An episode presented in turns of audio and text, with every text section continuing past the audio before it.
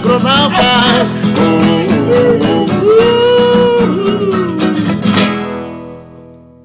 Bom dia, amigos dos agronautas. 11 de outubro de 2023. Estamos gravando mais um episódio e vamos começar falando sobre a temporada de leilões de reprodutores no Rio Grande do Sul, sobre o início da reprodução dos bovinos e, e antes de passar a palavra para o nosso especialista nesta área aí, Dr. Fernando Veloso, eu só gostaria de contextualizar, talvez para o público urbano que nos escuta, que normalmente bovinos uh, têm seu período reprodutivo na primavera.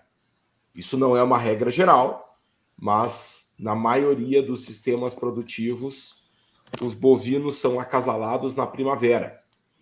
E entre o acasalamento e, e o abate de um bovino, isso dura ao redor de três anos. E eu vou explicar rapidamente, para que a gente possa aprofundar o debate. A gestação de uma vaca são nove meses e dez dias. Depois que nasce, o terneiro leva seis a sete meses para ser desmamado. E ainda depois nós temos toda a fase de recria e engorda de um novilho, que pode variar aí de um ano, um ano e meio. Então, somando todo esse período, nós estamos falando de, como diz o professor Júlio Barcelos, de mil dias. Então, Veloso, contigo, gostaria que tu fizesse uma avaliação aí uh, da temporada, uh, da reprodução que está se iniciando. Vamos em frente. Beleza, não é por aí, Ricardo. Assim como nas roupas, né, tem a coleção outono e inverno, né, depois tem a coleção primavera-verão, nós temos no gado usualmente a reprodução primavera-verão, tá? Pelas questões das condições do campo natural, onde há maior oferta de alimento. Então isso é o mais usual. Mas tudo isso vem mudando com a maior participação da agricultura, né, e consequentemente a maior disponibilidade de pastagens de inverno, esse calendário também ele vem de tempo em tempo mudando. E um primeiro comentário que eu faço em relação à temporada de leilões desse ano é que a gente nota cada ano um grupo maior de leilões antecipando as suas datas. O forte da temporada de leilões usualmente é, era outubro, e ainda com alguns leilões realizando ofertas em novembro. E agora já existe bastante leilões ocorrendo em agosto. Imagino que o forte da temporada concentrou-se em setembro, e outubro já é terço final. A gente estava falando aqui que a gente está na metade dela, mas na verdade no Rio Grande do Sul, queria ouvir os colegas que estão de acordo, outubro já está se tornando o terço final da nossa temporada porque os pecuaristas, os criadores, querem ter touros disponíveis para uso no gado, né? para o entoure, né? entoure, colocação do, dos touros no gado, uh, mais cedo do que usualmente faziam. Então, isso é um fato, tá? Um outro fato que não tem a ver com a compra de touros, mas isso já é conversa entre colegas, e quero ouvir vocês também, é que este é um ano que está ocorrendo um percentual maior aí de distocia, de problema de parto. Tá? E essa distocia está ocorrendo provavelmente porque o período nosso de, especialmente de verão, foi muito ruim, a parte de alimentação dos animais, e a gente deve ter tido uma perda de crescimento e desenvolvimento das novilhas, mas mesmo assim elas emprenharam. E aí depois tivemos um inverno favorável, onde grande parte delas foram para as pastagens de inverno, e aí houve uma inadequação aí, né, do tamanho do bezerrinho com o tamanho que essa novilha tem hoje. Então, na conversa que eu tenho tido com vários colegas aí, é, tem se relatado um aumento do percentual de distocia, que é o termo técnico para problemas de parto, né? O parto que precisa auxílio, que precisa cesariana, ou eventualmente tu ter a perda do bezerrinho no parto, a perda da vaca e do bezerrinho no parto, etc. É algo que pontualmente esse ano está se vendo mais. Está ocorrendo aí nos lugares que vocês transitam, hein, colegas? Olha, interessante essa análise, Fernando, porque existe, sim, um, por exemplo, aqui na, na, na, nossa empresa, existe esse problema é, que nós é, usamos, acabamos usando muito o, o, socorro dos veterinários, auxílio ao parto, e, mas eu não tinha é, tido essa, ou seja, essa compreensão do, do, das causas. E eu acho que tu relataste muito bem o que, que aconteceu. Ou seja, nós tivemos um, um pouco de desenvolvimento de algumas fêmeas que entraram, não só, não só as novilhas, mas também assim todas o, o gado mais magro, né? E certo. esse gado mais magro, muitas vezes a gente não, não consegue, depois de uma seca no verão, não consegue recuperar no inverno. Inverno é ruim, mesmo esse inverno que foi favorável, ele tu não consegue dar. dar. E aí tu, no, no, final, quando vem os azevém, tu começa a botar esse gado azevém, e aí justamente onde o terço final do bezerro, o bezerro, eu falo bezerro, mas eu falo é terneiro, né? E sim, sim. cresce, cresce demais e dá problema. Interessante, eu não, eu, não, eu não tinha pensado nisso, mas realmente eu acho que o, o, o Leonardo deve, deve ter alguma, alguma notícia. Buenas, pessoal, tudo certo? Tudo é... certo.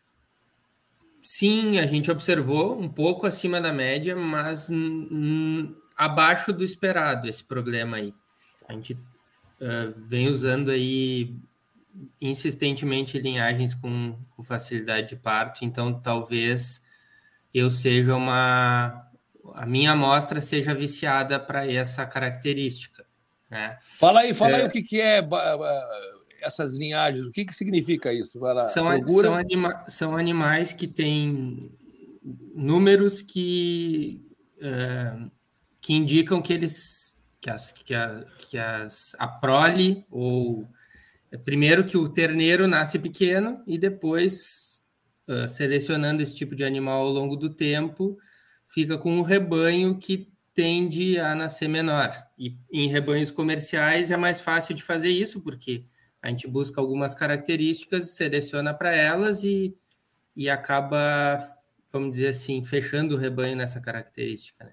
Ah, quem é produtor de touro acaba tendo que ter animais também com outras características, por exemplo, maior ganho de peso, que muitas vezes é, não coincide com facilidade de parto.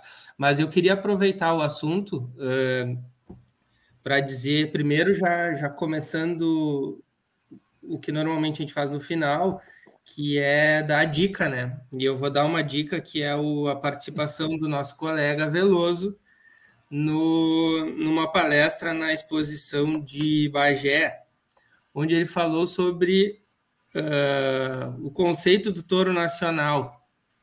E, e eu acho que de tudo isso que a gente está falando de, de leilões aí, uh, foi muito importante essa abordagem aí, uh, que, que ontem eu na viagem aqui para Livramento eu vim ouvindo Veloso, essa abordagem do touro nacional, né? Porque nós somos ainda importadores de genética e, e muitas vezes a genética que é dita nacional ela também vem de fora, né? Por uma série de razões que eu acho que vocês podem aí né, discorrer melhor do que eu, mas na busca por qualidade, né? Só que isso uh, tem nos trazido características de altíssima produção e não tanta adaptação ao nosso meio. Então, é isso que eu chamo a atenção.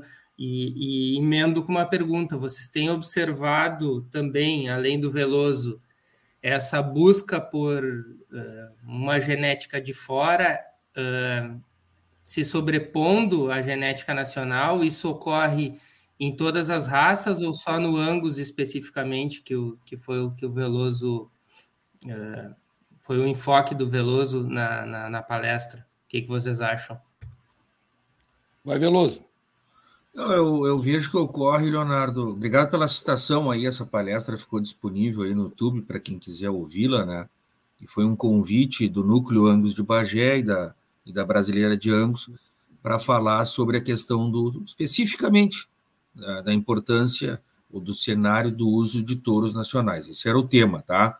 Bom, E a conclusão era algo que mais ou menos se sabe, é que há predomínio de uso de touros importados.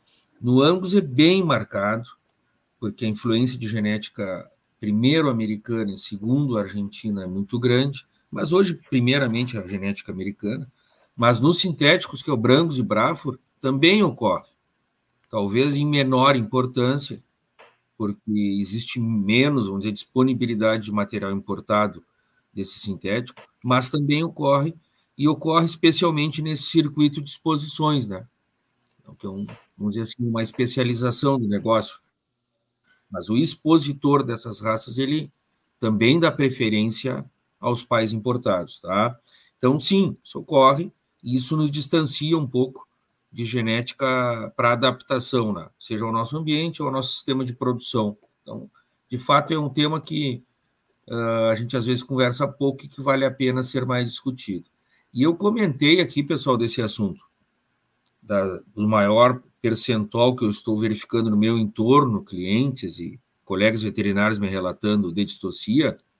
Um, porque a gente discutiu aí, vamos dizer, o, o que, imagina, o que a gente imagina que gerou isso tudo, né? Não é do nada. Dois, para levar essa preocupação que o Leonardo trouxe de, na busca de touros mais adequados, né? Para o uso no nosso rebanho. E três, eu acho que vai ter um desdobramento comercial interessante. Eu estava falando com o pessoal das empresas, tanto de sêmen como venda de touro, né? Que vai esse ano, eu acho que mais e mais preferência ou preocupação em comprar touros para novilhas, né? seja nos remates ou no, na compra de sêmen, o que é algo positivo, salutar, mas que esse ano acho que está ocorrendo meio pelo susto que nós estamos tomando em alguns lugares, né? Então é uma, uma, algo que acontece no campo muitas vezes leva um desdobramento também na parte comercial. Foi nesse sentido aí a minha fala inicial. Uh, Sim. Eu não, eu não ouvi ainda esse, esse comentário de veterinários aqui na, na região de Uruguaiana e fronteira sobre o aumento de partos distóxicos. Né? É, mas uma coisa que tem ocorrido nos últimos anos é o acasalamento cada vez mais precoce das fêmeas. Isso certo. foi uma febre, os mais experientes aqui no grupo devem lembrar que uh, no, na década de 90 Vários produtores também intensificaram para acasalamentos aos 15 meses, né, que um ano de idade, e depois isso meio que ficou em stand-by, talvez por crises da pecuária, mas agora, nos últimos anos, é cada vez mais comum eh, esses acasalamentos de fêmeas jovens. E, e, isso vem bem a. tem uma relação direta com o aumento de partos distóxicos, que tu já explicou. Se espera né, que uma novilha que pare com dois anos ela tenha, em média, a, a, a categoria toda até 10% de partos distóxicos, mesmo usando touros uh, para DEP negativo ao peso ao nascer. Então, só para comentar que talvez esse fato também, também ajude a aumentar o número e não apenas consequências de um, desenvolvimento aquém do, do desejado. Queria comentar um pouco à luz da evolução da pecuária. O que o professor está tá, tá relatando significa que eh, mais tecnologia aplicada ao campo, mais pessoas uh, trabalhando com novilhas uh, novas, jovens. E eu queria dizer assim, o, o, como assim como vendedor de touro, assim a preferência ou a exigência do comprador que ela foi mutando. Ou seja, no início, assim, mais lá para trás, quem comprava os touros até era o próprio o dono do, do, da fazenda. Hoje já não é mais, hoje é um técnico que ele contratou. Mas assim, antes era o touro era, tinha, tinha que ser bonito, né? grande, enorme, bah, grandão. Depois o pessoal assim, ah, vamos olhar bem o perímetro escrotal, tem relação com a fertilidade. Da... Depois, bom, começaram a olhar para os DEPs, ou seja, performance. Começaram a não olhar números, começou, começou-se a olhar números dos animais, assim, índice de desmame, índice de final, etc. Daqui a pouco, ah, não, tem que produzir preto, tem que ser um mozigoto preto. Depois, agora começou com esse negócio da baixa o peso ao nascer, ou seja, eu quero touro que, que dê para usar em novilhas, não é? De maneiras, daqui a pouco vem a, agora daqui a pouco vem a, a como é que é o genômica, E, e eu quero só dizer para vocês que está cada vez mais difícil a gente gabaritar para oferecer um produto de acordo com o que o mercado exige, principalmente para centrais de inseminação. É quase impossível. Quando tu tem uma, uma, uma, figura dessas que, que preenche todos os requisitos, mano, aí é, é, sorte grande, aí vai ser bem avaliado e vai ter um preço recorde, mas é um, né? É um em, em toda a turma. Então eu digo assim, como é interessante essa mutação de, de, de, de interesse, demandas, mas assim, de acordo demandas. com a evolução, com a evolução da pecuária. Não, e uma coisa muito interessante que tu coloca aí é que talvez muitas dessas características são antagonistas, né? Como, como diz no melhoramento genético animal, uma tem correlação negativa com a outra. Então, se tu seleciona para peso negativo ao nascer é correlacionada negativamente com peso ao desmame, peso ao abate. Então, é difícil também, né, para quem está tá definindo aí um sistema produtivo e o biotipo animal escolher o equilíbrio. O agora a palavra equilíbrio veio à tona com toda a força. E aí parece que tem um termo aí em, em Veloso que chama curve bender. Me conta aí, conta para nós aí o que, que é isso aí. O curve bender é, Caju, é esse touro fora da curva, ou seja, que ele, apesar de ter características que são antagônicas, ele consegue ser bom em quase todas. Até tinham touros com esse nome, né? Ou seja, um touro que nasce bem pequenininho e que desmama bem grande, e que depois recria com alto ganho de peso na recria, mas não torna-se um gigante, ou seja, ele é um, é um, ponto fora da curva porque ele não apresenta o desempenho esperado na curva de crescimento usual. Então ele é, uma, é algo assim distinto e que é bastante buscado por ter o maior número possível dizer, de características que a gente busca no animal. Mas o que eu ia comentar, Tchê, é o seguinte, ó, eu vejo normal essa cada vez maior exigência aí do comprador de touros né, em relação ao produto, porque é a incorporação de tecnologia, né? Antes tu tinha um carrinho mecânico, direção mecânica, vidrinho não era nem elétrico, etc. E era o que tinha-se, né? Esse era o pacote tecnológico. E aí tu foi incorporando né, melhorias e tecnologias nesse produto e o cara já não queria comprar mais aquele carrinho mecânico, já não queria comprar mais sem o ar-condicionado, já não queria comprar mais sem alguns recursos de segurança. Então, para mim, é, é algo natural. E eu vejo que requer também, Caju, do produtor de touros, uma certa mudança na postura, não no que ele faz hoje, mas no que ele informa. Porque daí o produtor de touros, não, eu vou informar as características boas dos meus touros, para que quem busca essa característica né, escolha esse lote. Então, esse aqui é muito bom de carcaça, eu vou botar os dados de carcaça. Esse aqui é muito bom de facilidade de parto, eu vou botar a facilidade de parto. Mas muitas vezes, para simplificar a informação, o vendedor de touros não, não a coloca completa. E em não a colocando completa, ele não vai educando o mercado e quem compra que é normal ter características medianas ou negativas neste tal animal equilibrado.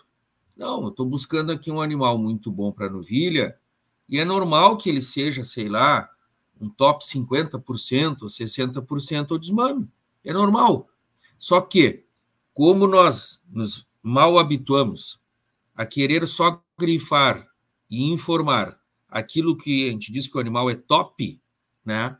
Quando nós temos um animal que é top numa característica, ele é mediano noutra ou negativa noutra, eh, hoje nos constrange um pouco informar características medianas ou negativas, né?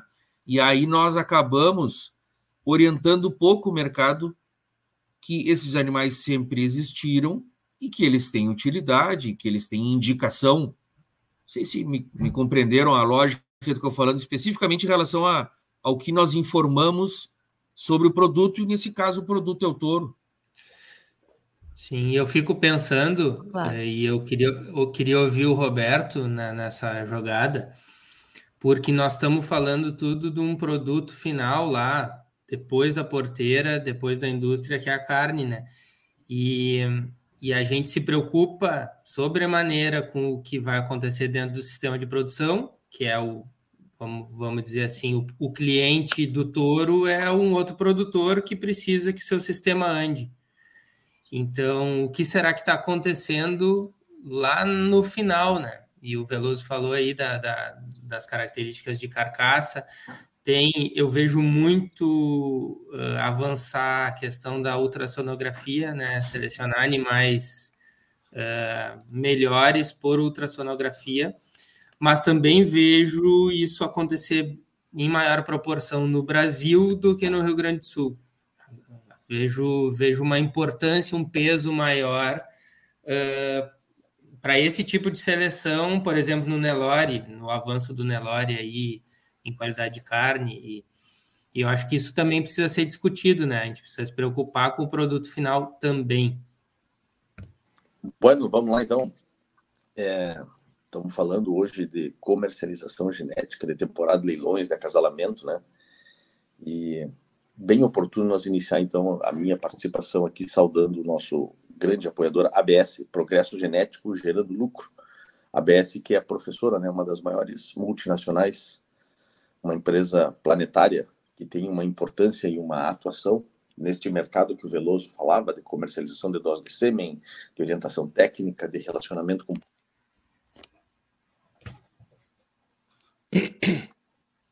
Caiu o homem? Vocês estão ouvindo? Eu acho que ele desconectou, retornou agora, é, ou está sem a... áudio, Roberto, será? Ia lindo, não, Che? Ia, ia, ia falando Roberto. bem louco. Né, não, e segue falando. Será? Segue falando. Então, o seguinte, Roberto, Roberto, você oh, não está sendo ouvido. Mas enquanto o Roberto volta, para a gente não deixar um vácuo nessa gravação, eu queria me redimir, Léo, que eu falei das características buscadas e a carcaça, puxa vida, isso também foi uma busca agora nos últimos tempos muito importante. E acho que o, as raças zebuínas cresceram muito nisso aí, fazendo com que elas ocupassem um lugar maior do que ela, no espaço que elas estavam perdendo para o cruzamento, acabaram se dando conta que a carne, a qualidade de carne seria o, a coisa mais importante de ser buscada na seleção dos zebuínos. Então, isso aconteceu de tal forma, evoluiu tão, tão bem, esse foco na carcaça, que acabou diminuindo o interesse por animais para cruzamento. Veja só o que aconteceu. A gente sentiu isso bastante. A gente que também comercializa animais para o Centro-Oeste, né? e a gente sentiu que o pessoal lá voltou e hoje nós temos exemplares da raça zebuína que permitem, que permite se produzir bois, né, com uma qualidade muito similar a alguma coisa que a gente faz por aqui. Tá? Então, não sei, Roberto, dá um oi aí, vamos ver se melhorou o teu negócio. O que, que aconteceu? Tu fiquei sem Eu... áudio? Sim, então, tu ficou sem áudio e tu começou Tudo. bem, tava lindo, tava lindo, mas agora Oi, vai. E aí tu seguiu firme, porque tu seguiu animado aí, apesar claro, de tudo. Segui, pal segui, palestrando, segui palestrando no offline, isso aí o seguinte, ó, eu estava dizendo que eu estava imaginando a minha complexidade, o meu desafio que vai ser eu transcrever algumas coisas, porque eu sempre compartilho os episódios no grupo do prédio aqui, né, para que mais pessoas nos escutem, e entre os pais da escolinha do meu filho, da escola do meu filho, e eu vou ter que explicar para eles o que é distorcia, eu vou ter que mandar uma legenda, né, mas nós estamos é sendo bem eh, didáticos. O que, que, é, o que, que, é, o que, que é DEP, o que, que é essas coisas todas. Mas o fato é, eu quero fazer um primeiro comentário, eu estava escutando e considero muito as opiniões do Veloso sobre esse tema. É, vejam que, falando do produto que nós temos, que é um produto bezerro, um produto boi, um produto que lá na frente é carne, ela é definida por características, né? E assim como maciez era uma característica que era diferencial para carne anos atrás, e hoje, para quem quer vender carne de qualidade, não é mais, é, o Veloso está trazendo aqui que algumas características talvez não sejam mais diferenciais, né? o Caju diz que a coisa vai mudando. Então, por exemplo, perímetro escrotal. Por que a gente não discute mais perímetro escrotal? Porque, bom, animais de baixo perímetro escrotal é difícil conseguir lugar para eles numa boa comercialização, né? E essa linha de montagem desse produto mostra para essa nossa turma, principalmente aquela mais da cidade, vejam a diferença e o impacto que tem três secas no nosso negócio, né? Nós estamos falando que isso mexeu no tamanho da fêmea que vai entrar em reprodução agora. Nós estamos falando que agora talvez o excesso de chuva em outras regiões está trazendo um outro complicador para estas mesmas fêmeas. E tudo isso influencia da forma como a gente vai organizar, inclusive a temporada de comercialização. É, a carne, Léo, tem pautado, na minha opinião, a grande mudança em tudo isso que nós falamos aqui porque de fato está acontecendo cada vez mais uma conexão entre setores, entre elos desta cadeia produtiva, explicando de forma muito definida o que, que o consumidor quer e todo mundo corre atrás. E quando eu voltei aqui, vocês estavam citando no Nelore, acho que inclusive vale uma, um episódio nosso para a gente conversar nisso. Eu repito aos quatro ventos, eu trabalho à frente da Associação Brasileira de Brancos, né, sou o executivo da associação, e sempre digo sem nenhum tipo de constrangimento a maior evolução genética que o planeta Terra tem testemunha é a raça Nelore. Não é nenhuma outra. A que mais, a que mais evoluiu sobre si é a raça Nelore. E nesses assuntos de ultrassonografia de carcaça, de epigenômica, de entender o que se quer, o que, que o mercado está produzindo, o que, que o cliente de touro está pedindo, o que, que a carne do Nelore consegue, o Zebu está dando aula. E ele está puxando isso numa velocidade que o, muito boa parte da turma está correndo atrás para ver se consegue agarrar pela cola o que, que o Zebu está fazendo. E isso não começou agora, né? Isso de forma organizada vem sendo feito aí, no mínimo há 40 anos. Então essa é uma primeira participação. Eu gostaria de é, acho que nós falamos bastante da parte produtiva relacionada com a reprodução, falamos de melhoramento genético, mas só para finalizar a nossa primeira pauta, é, eu gostaria também de ouvir os colegas em relação a uma avaliação do mercado de genética, porque se pintava uma temporada complicada. É, e alguns números que a gente tem acompanhado de leilões parece que temos liquidez, né? E ter liquidez num ano difícil, nós temos que estar é, comemorando. Isso é verdade, pessoal? Bueno, eu, eu acho que o, o, o, Veloso, ele, por atender diversos criatórios, diversos leilões que ele participa como consultor, como é, ele vai ser o, o, resumo, tá? Vai dar uma boa perspectiva aí do que está acontecendo. Mas eu não queria deixar, antes de passar o meu testemunho pessoal, de, de, exatamente o que tu falasse, professor, assim, abordasse bem. A liquidez ela é mais importante nesse momento do que qualquer outra coisa. É, tu ficares com o produto, tu produzires o produto e não vender, é pior do que vender mais baixo o preço. E quero também é, dizer para vocês que foi surpresa nossa, dentro da nossa empresa, que o valor é, que o atingido pela, pela média que a gente fez no leilão, ela não foi tão mais baixa do que a queda do boi.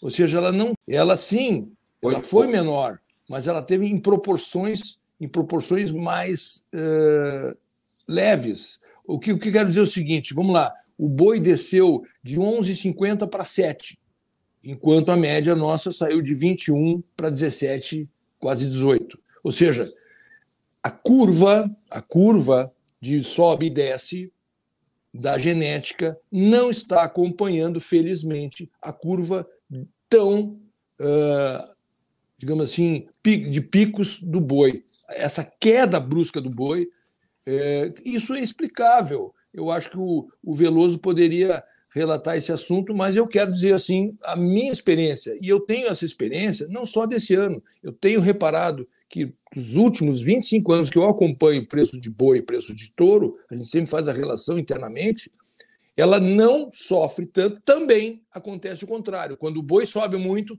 o preço do touro também não descola e vai lá para cima. Ele permanece numa média mais uniforme. Tá bem? Esse é um, é um testemunho que eu quero dar e colaborando aí com, com a turma. É, Seria, seria esse comportamento uma influência do, da visão de médio e longo prazo que, que, o, que o pecuarista, sobretudo que trabalha com cria, está desenvolvendo? Pensando em, em, investir mesmo, sabendo que o. Essa, essa, essa é a resposta, eu, assim, ó, eu estou te eu, ouvindo. E eu concordo eu, eu vejo Léo. que Falem aí, eu acho que investimento é uma coisa diferente do que o dia a dia. Por isso, por isso Porque... que eu justifiquei, Léo, por isso que eu justifiquei que eu acho que para cada vez mais, não na perfeição, não no estado da arte ainda, mas cada vez mais cada elo está comunicando com o imediatamente ou com o outro lá do final entendendo que ciclos são passageiros, mas entendendo de fato qual é o foco lá do final de cada pedaço de entrecô ou de cada quilo de carne moída que precisa ser produzida, que também, né, é, é, é, faz parte do nosso dia a dia. Então, eu acho que esse produtor que está buscando genética, que está pensando na novilha, porque talvez está se esforçando para cada vez botar suas fêmeas em idade mais jovem em reprodução, são pessoas mais antenadas do que aquele pecuarista que nós tínhamos 20 anos atrás.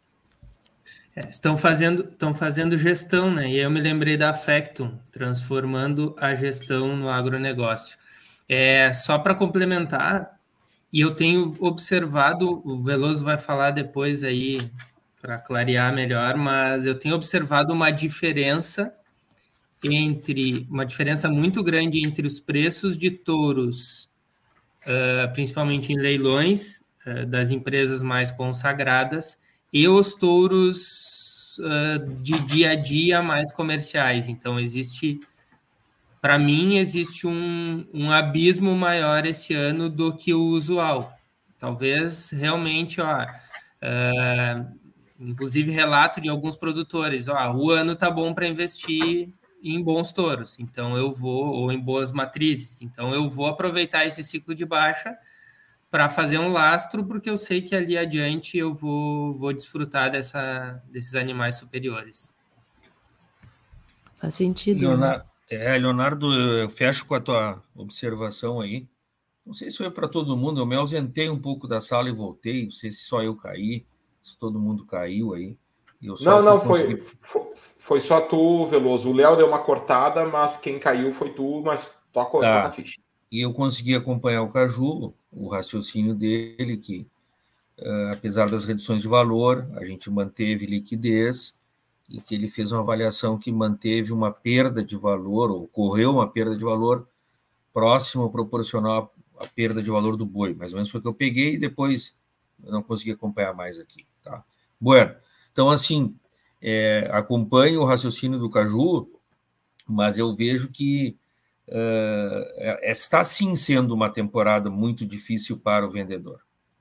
Ou seja, quem ano passado vendeu a 18 ou 20 mil reais em valores médios, e esse ano está fazendo 12 ou 13 ou 14 em valores médios, sim, é um momento muito difícil, né? Ah, alguns leilões estão tendo resultados melhores, fazendo 15, 16, 18, que é algo um pouco mais próximo do ano passado. Sim, mas a gente está vendo muitos leilões aí que nem os seus resultados estão divulgando, porque são resultados considerados provavelmente bem insatisfatórios. Sabe que esse negócio da. A gente fala da divulgação e da imprensa, ela tem uma correlação com a satisfação do momento, né? E tem, tem anos que os leilões. Oh, caiu de novo. O, é, é, o Veloso o Veloso está com um problema de conexão lá. Mas, mas deixa eu falar uma, um, um, assunto enquanto o Veloso se prepara novamente, que estava desenvolvendo bem. É o seguinte: nesse momento que a gente antevê que, que vai acontecer um, um, uma baixa de preço na venda do, do, do touro, o que, que faz? A gente tem nos faz sair da zona de conforto. O vendedor ele precisa ir atrás, ele não pode esperar que, se, que, que seja comprado, ele tem que fazer alguma coisa diferente. E se o momento é ruim, tu tem que trabalhar mais. E, e isso que eu digo, talvez, talvez, quando tu me imagina que a coisa vai seguir na mesma rotina, e, e como tem uma concorrência cada vez maior entre vendedores, e, e, nós temos uma concorrência também nessa questão da venda de comercialização. Nós temos uma concorrência hoje com a IATF. Tá? A IATF veio aí para para diminuir um pouco, talvez, a, a, quantidade de touros que o produtor precise. É muita gente, pelo menos no Rio Grande do Sul, que entra fazendo IATF. Ah, Veloso, está de novo aí? Tá eu tô. Vocês me ouvem bem aí? Bem, bem, bem. Não só porque deu, caiu e eu entrei de novo, só para dizer que nos fez trabalhar mais para vender touro esse ano, tá? porque eh, antevíamos problemas. É, o, o Veloso está com. Tá, tá, tá com... Ricardo, o nome do nosso fala episódio. Isso. o nome do nosso episódio, me incluindo hoje, é Dificuldades da Internet no ar. Não, mas pessoal, Veloso, a gente pede que tu só vamos finalizar essa pauta aí, tua conexão tá ruim, tá, Veloso? Estou percebendo. Mas pode, segue, segue para finalizar teu raciocínio. Não, eu acho ó. que ele está cortando ali, ó. Está cortando. Deixa eu só fazer um comentário, pessoal. Lá, Deixa eu só, me... só fazer um comentário que eu, eu acho até interessante quando foi surgindo hoje no, no episódio vários termos que provavelmente muitas pessoas mais leigas, né, que não estão no, no, dia a dia da pecuária não conhecem. Eu acho até que é uma ideia a gente fazer um glossário, algo bem Ótimo. simples, porque até quando o Roberto comentou Nelore, Zebuíno, tem muita gente que não conhece, não sabe que o Nelore é o boi, é esse branquinho que a gente tem aqui no Brasil, não não identifica, às vezes, alguns nomes ao, a, das raças ao animal. Então, DEP, o que, que é DEP, o que, que é IATF, esse tipo de, de termo eu acho até interessante a gente colocar. E, Lívia, então, Oi. agora, eu adorei a tua ideia, mas a gente que está dentro do negócio não sabe exatamente qual é. Eu tento ver que cada vez que eu vejo uma, uma um cara largar uma, uma, tecnologia, eu digo, traduz. Eu sempre tento que a pessoa esmiúce e fale um pouquinho de uma, outra maneira, né? uma maneira mais. Claro. mais mas então, tu que é do, do, do setor mais urbano, né? uma, uma outra atividade, né? as que assessoram os pecuaristas, tu poderia identificar esses termos que tu viu assim que são meio pesados, quase em palavrões, e fazer uma tradução de acordo com o teu, teu olhar. Sim, que tu sim. acha? Claro, boa, claro. Já imaginei boa, lá boa. no Instagram, vou botar um story lá, o Nelore, dar uma fotinho para mostrar para o pessoal o que, que é. Perfeito. Anotar. Pessoal, uh, seguindo Veloso, então no. O Veloso voltou ali ou tá travado? Não, o Veloso tá, tá, tá travado. Mas seguindo uh, na lembrança aí dos nossos apoiadores, eu lembro da Cotrijuque, Cooperativa Agropecuária Júlio de Castilhos, seja feliz, seja Cotrijuque. E Ouro Fino, Saúde Animal, e, e quero deixar um abraço para o Ayrton, para a Júlia, para o Vladson, que estiveram aí uh, colaborando com o nosso primeiro congresso lá na fronteira de ruminantes equinos na semana passada o Ayrton e o Vladson presencialmente no Salão de Atos da Unipampa. Então, são parceiros, além dos agronautas, também são parceiros da, da Unipampa. Muito obrigado aí a, a, a. E que atuam, e que atuam nesse mercado aí do, dos protocolos de ATF, né, com os produtos deles e, e com muita competência. Vamos, vamos dizer, Ayrton, um abraço também para ti. Uh, mas eu queria entrar numa pauta da, das expofeiras. Essa semana está ocorrendo a expofeira de Pelotas. Começou ontem e acho que vai até o final de semana. E, e ontem deu o acaso de tanto eu como a Ana Doralina estarmos lá na, no parque da Rural de Pelotas. Eu pela manhã falando de uma palestra sobre gestão, eu e o Armando Sales é, do que falou sobre o, o case do, do frigorífico campeiro. E de noite a Ana organizou um workshop da carne Angus lá, falando de mercado, falando de confinamento, que eu estava chegando de Pelotas, não pude assistir, mas me pareceu bem legal. E hoje à noite, um cliente do Veloso lá da, da Recalada vai vender Angus. Então, Fábio é, Ruivo. É, Fábio Ruivo que acho que é, é legal quando a gente está participando, tá nesse meio aí, e muita gente acaba nos chamando dizendo que nos ouve. Então, um abraço aos nossos ouvintes de uma forma geral. Mas eu quero deixar um abraço especial a um cara aí que não conhecia ele particularmente, e ele me convidou para ir a Pelotas, José Luiz Kessler, e que é super ouvinte dos agronautas, ele sabe de cor os nossos episódios. E Caju, ele mandou um recado para ti que eu vou te falar assim em público. Lica. Ele mandou te dizer que o leilão da tua família tem que voltar a ser presencial. Porque tinha uma caravana de pelotas que vinha para a fronteira oeste uma vez por ano. Ele me explicou cada parada que eles faziam até Pelotas e tu e vocês atrapalharam a viagem deles esse ano. Então, por favor, né, Caju? O recado tá dado.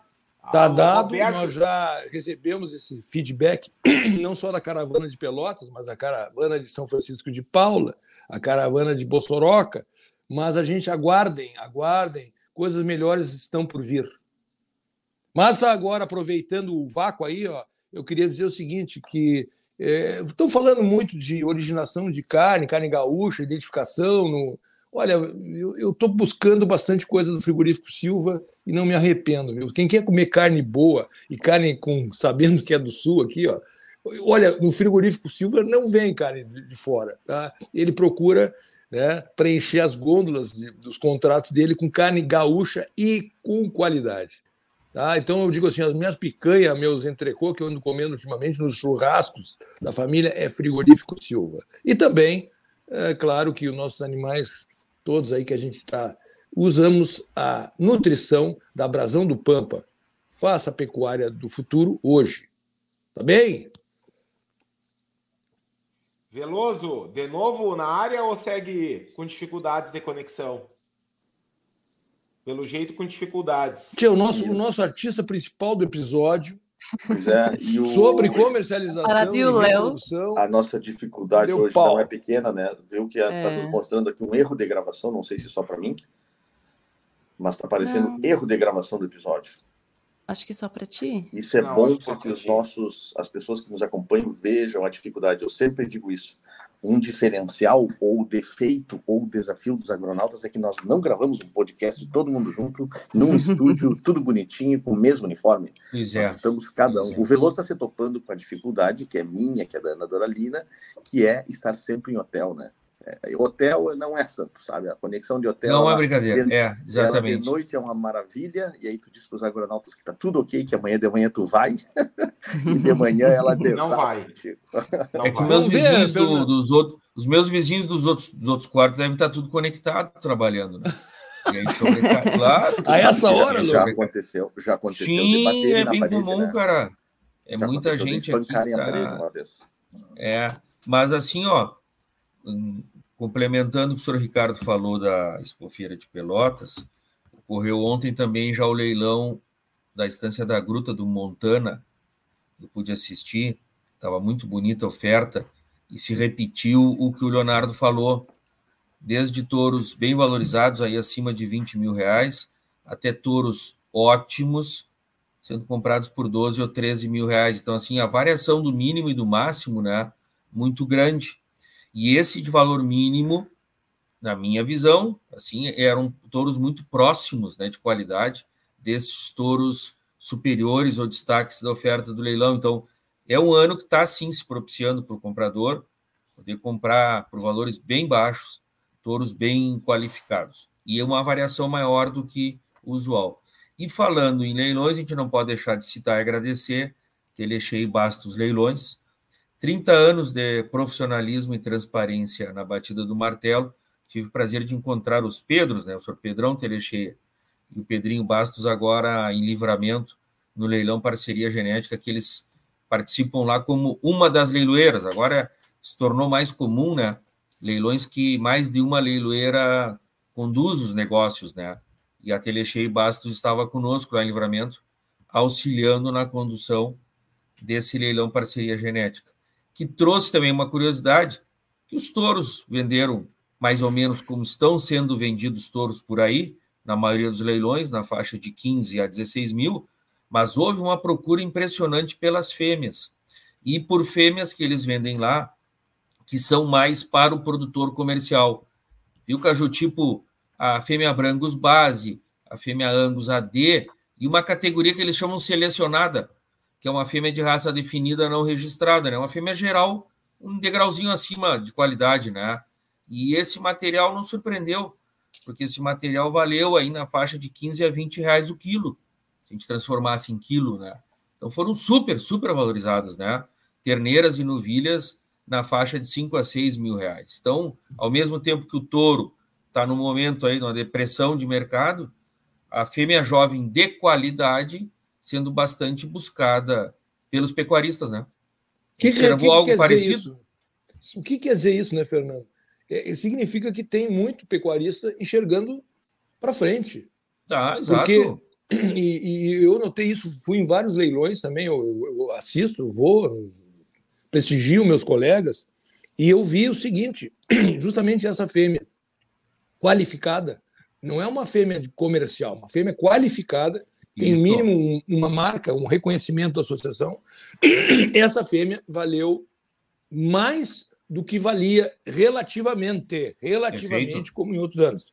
Então, mas isso denota que existem pessoas que têm visão, tem pessoas que têm, têm uma, uma, uma gordurinha para queimar e estão botando dinheiro a futuro para produzir o terneiro lá adiante.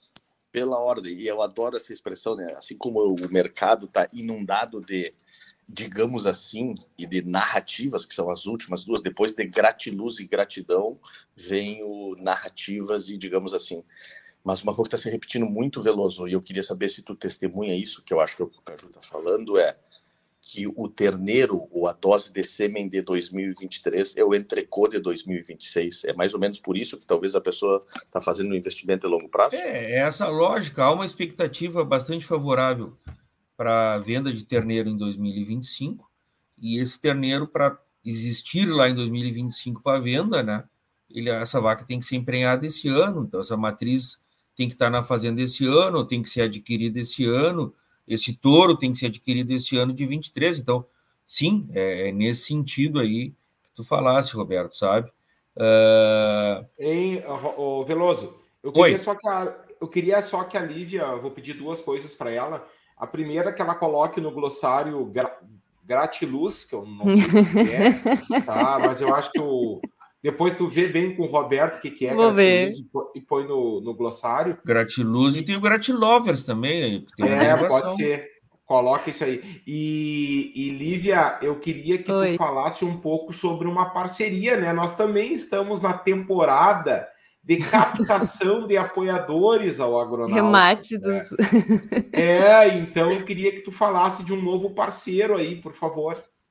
Claro, com certeza. Bom, o nosso parceiro, todos acredito que ficamos muito felizes com essa, com essa nova parceria, porque foi um apoiador, na verdade, pena que o Léo né, não está com conexão aqui, mas a empresa do Léo já tem uma parceria, já tinham o contato com o casal da revista Pecuária Sul, com a Carolina e com o Paulo. E mesmo com essa parceria que já tinha com a empresa do Léo, a gente acabou conversando um pouco mais ali na Expo Inter, conversei com a Carol, com o Paulo, e acabou surgindo a nossa ideia dessa, desse apoio da revista com os agronautas. Então, além do digital, como estamos, agora a gente também vai chegar um pouquinho mais no campo e vai, e vai chegar na, nessa versão impressa, digamos assim. Então, vocês vão ver um pouquinho dos agronautas também na revista do, do Paulo e da Carol, que é uma revista muito importante, eu acredito, assim, eles trazem tanto artigos quanto mesmo visitas que eles fazem às propriedades, tem todo ali um, um cuidado estético, um cuidado com, com a, o jornalístico mesmo do, de todas as matérias, muito boa de ler, tanto a, a, versão digital ela é gratuita e a versão impressa tem um, um valor por uma questão também de entrega, de, de custos de impressão, mas todos esses, esses detalhes vocês podem encontrar depois na, na nossa descrição aqui, a gente vai deixar o link para o perfil deles e os contatos. E fiquem aí atentos, porque nessa edição, já que já sai nesse domingo, no dia 15 de outubro, que a gente está conversando hoje, já vai ter uma, uma novidade lá dos agronautas na revista impressa. Então, revista muito obrigada. Pecuária. Sul, né? Informação Pecuária... que gera desenvolvimento. Isso aí, que gera desenvolvimento. Um grande muito abraço para Carol. Seja bem-vindo, então, à revista. Sejam bem-vindos, então, à, à revista Pecuária Sul. Eu gosto deles, gosto da publicação, e eu acho que no momento que a nossa apoiadora é a revista Pecuária Sul, nós falaremos mais dos temas que eu gosto, que são os temas da Pecuária Sul. Tem sentido, pessoal? Vocês que são tem, mais tem globais tem e nacionais, e eu sou mais regional. Bom, eu acho que só que uma coisa ela veio, tu vê, para reforçar um pensamento que eu já tinha, veio na forma de um apoiador. Muito obrigado aí aos apoiadores que eu, se incorporam eu, eu queria encerrar, nosso... Eu queria encerrar, nós temos ainda 10 minutos na minha, no, meu, no meu controle de tempo aqui, mas eu queria fazer uma pergunta, talvez para o Roberto, que, como diz o Veloso, é o, é o mais internacional dos agronautas aí. Nossa é, Senhora! É. Roberto, agora, valori, agora valorizou meu passe. Não, ainda mais falado por mim, né? Ainda mais o elogio claro, de mim, né? Não, é o dobro, mas, né? É isso aí, é isso aí. Te agradeço, obrigado. Ah, Roberto, tu acredita que essa guerra aí lá do, do Hamas com Israel pode afetar o agro brasileiro? E abra a pergunta para todos, só para nós fazer um bate-bola no final. O, Ricardo, antes que eu fale o, o Roberto sobre a questão internacional, Manhattan Connection, agora virou Seguinte, tem, não falta um apoiador aí da TV El Campo? Ninguém ficou de falar de, desse pessoal aí que. Eu ia falar, sim, eu ia falar. Ah. Bom, deixa eu agradecer então, Roberto, desculpe te interromper. Uh, vou agradecer o Gabriel da TV O Campo, especializado em transmissões ao vivo para agronegócio. Com certeza, né, nessa temporada eles devem estar fazendo um, estão fazendo um trabalho aí bem próximo ao, aos leilões. Obrigada. Ontem, ontem o campo está numa maratona impressionante. É, Imagina. É de manhã numa cidade, de tarde noutra, de noite noutra. E a equipe do Gabriel aí se dedicando um monte. Parabéns, Gabriel. Sei que está numa maratona importante. Transmitiram um workshop do Angus ontem. Vai, Velo, ah, vai, Imagina. É, e fazem tudo com muita qualidade, né? Porque não é fácil, né? Não é só chegar lá e eles montam toda uma estrutura, né, Veloso? e vão com carro, sim, e vão com unidade sim. móvel, instala satélite, bota ponto de internet rápida, instala 10 computadores, câmera, não sei o que. É. Esse Configura é um, tudo é empresa, isso, não é fácil.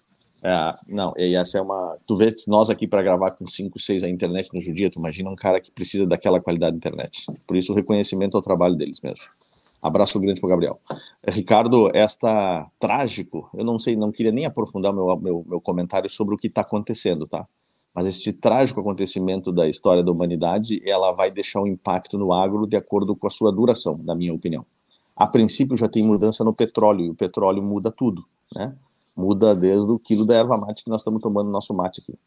Então, a primeira mudança é aí, depois tem toda uma mudança do ponto de vista de lógica de fornecimento de fertilizantes também, que tem correlações com o que já está acontecendo há dois anos na Ucrânia e na Rússia.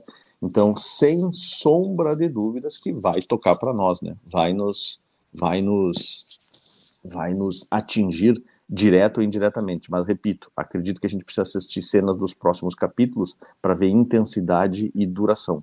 O que, que fica, né? É, Israel, a gente sabe que no que toca ao agro é a grande referência do processo de tecnologia, tanto de informação quanto tecnologia de irrigação, né? É, e, enfim, então por aí é um vem case. coisas. Israel é um case aí, inovação. O maior de todos. Certeza. O maior de todos. De irrigação é. é o maior de todos. Os caras têm regiões que os caras captam 40 a 50 milímetros de chuva por ano e eles irrigam numa eficiência igual ou maior a nossa. Caju, como eu, decano, eu... tu já deve ter convivido com outras guerras, né? Eu gostaria que tu falasse também. ah, é, inclusive a Revolução Farroupilha, eu participei ativamente. Ah, mas vai ter, deitar, louco, velho. Seguinte, é, sobre guerra, sobre guerra, é muito ruim a gente falar, mas geralmente um país que ele não tem nenhum partido, ele não toma nenhum partido, ele fica. É, como é que chama a palavra? Neutro. Neutro. Em relação a esses conflitos, sendo produtor de commodities, geralmente é internacionalmente quem na economia sofre menos. E até ao contrário, acaba tendo que produzir mais para isso, esses conflitos ou esses lugares aonde precisa, mesmo guerreando, precisa comida. Então eu digo que o Brasil já enfrentou diversos episódios internacionais é, de guerra e que só fez aumentar a nossa produção. Eu, não, eu quero olhar pelo lado cheio do copo. Eu não gosto de nenhuma guerra. Eu acho isso um absurdo. A gente imaginava que não, tinha, não teria mais essa espécie de uh, agressividade né, no mundo, mas eu acredito que o, o, impacto não é tão grave como a gente possa imaginar. E eu gostei muito do, desse, desse speech aí do, do Roberto quanto à duração, e espero que seja o mais breve possível que termine isso aí. Deixa eu entrar aqui com a minha participação final e tem a ver com dica e abraço, tudo junto e misturado. Eu não sei se alguém de todos nós ainda vai passar por Pelotas, Veloso talvez, porque tem evento comercial, né, Veloso? não deixa, não deixa, não deixa, Veloso, não deixa de ir almoçar ou jantar no Bistrô Pelotense do meu amigo Márcio Ávila, comida tipicamente do Sul, tu que gosta aí das coisas do Rio Grande do Sul, Veloso, assim como nós, uma comida de fogão a lenha, uma coisa bem feita, ingredientes da região, de produtores conhecidos, Bistrô Pelotense. Um grande abraço para meu amigo Márcio Ávila. Tá anotado. O Veloso já tá anotado. já tá anotado. Tô anotando aqui, ó. Bistrô Pelotense. Vai lá e pede desconto para os agronautas. Papel e mão. Vai ter, de... vai ter 15% de desconto aos agronautas lá. Mas pelo visto vai entrar como patrocinador. Vai, vai, entrar, hein? Vai entrar como patrocinador da, dos episódios. Louco, velho. Pessoal, uh, está aberta agora a temporada de abraços e dicas. Eu queria falar, eu queria dizer para nossos ouvintes, tipo Kessler, tá? que vocês nos deem retorno a respeito disso que nós estamos fazendo. Será que nós temos que pisar mais, se aprofundar mais tecnicamente os assuntos? Será que a maneira como que a gente aborda está de acordo com um propósito? Será que nós estamos ajudando, de uma certa maneira, um maior interesse da sociedade em geral em relação ao agro?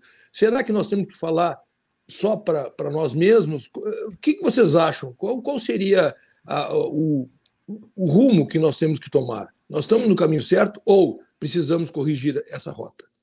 Muito bom, Caju. Muito bom. Boa, muito Caju. bom. Vamos crescer com essas colaborações aí. Mais alguém? Então encerramos o nosso Agronautas de hoje. Um abraço a todos, muito obrigado por estarem nos ouvindo e pedimos desculpa por todos esses problemas de, de conexão. Um abraço. Abração.